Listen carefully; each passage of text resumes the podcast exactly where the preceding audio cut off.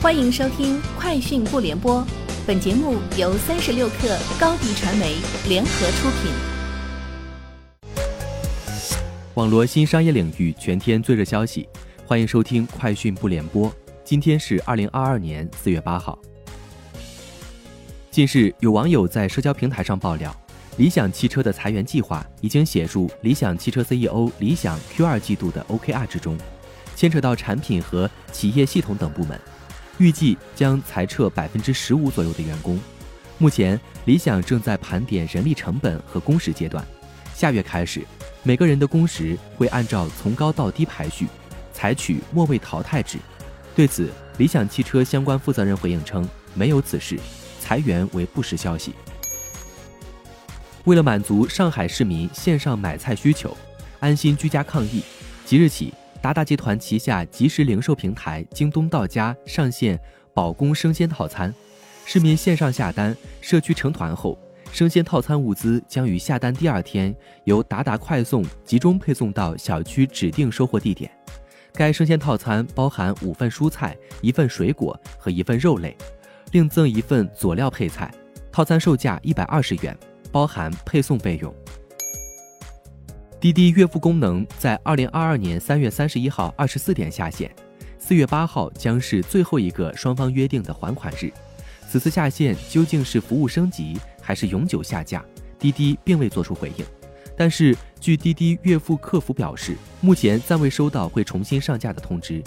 公开资料显示，滴滴月付是滴滴金融二零二零年十二月九号推出的一款先享后付的信用支付产品，其产品逻辑。与花呗、京东白条相似，服务各类出行场景。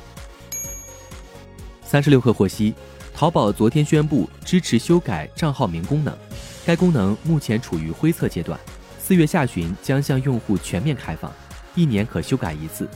数据显示，仅一天时间，超三百万名淘宝用户成功修改账号名。梅赛德斯奔驰昨天公布的二零二二年一季度销量数据显示。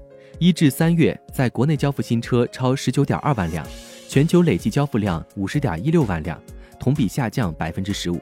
一季度，梅赛德斯 AMG、梅赛德斯迈巴赫、G 级、S 级、GLS 以及 EQS 的全球销量达七点六二万辆，同比增长百分之一。其中，迈巴赫创下史上最好的季度销量纪录。沃尔玛周四宣布，将提高其1.2万名长途货车司机的起薪，从之前的每年8.75万美元提高至9.5万至11万美元。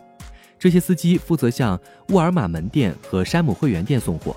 目前，美国正面临严重的货车司机短缺问题，可能会延长供应链混乱和商品短缺的时间。美国太空探索技术公司 SpaceX 通报称。四名太空游客组成的机组将于四月八号乘坐载人龙飞船前往国际空间站，这是龙飞船首次全部运载游客，无任何职业宇航员前往国际空间站。计划在那里与正规机组一起参加科教工作。龙飞船计划四月九号早晨与国际空间站对接，游客将在国际空间站度过八天，之后返回地球。以上就是今天节目的全部内容。下周见。你的视频营销就缺一个爆款，找高低传媒，创意热度爆起来，品效合一爆起来。微信搜索高低传媒，你的视频就是爆款。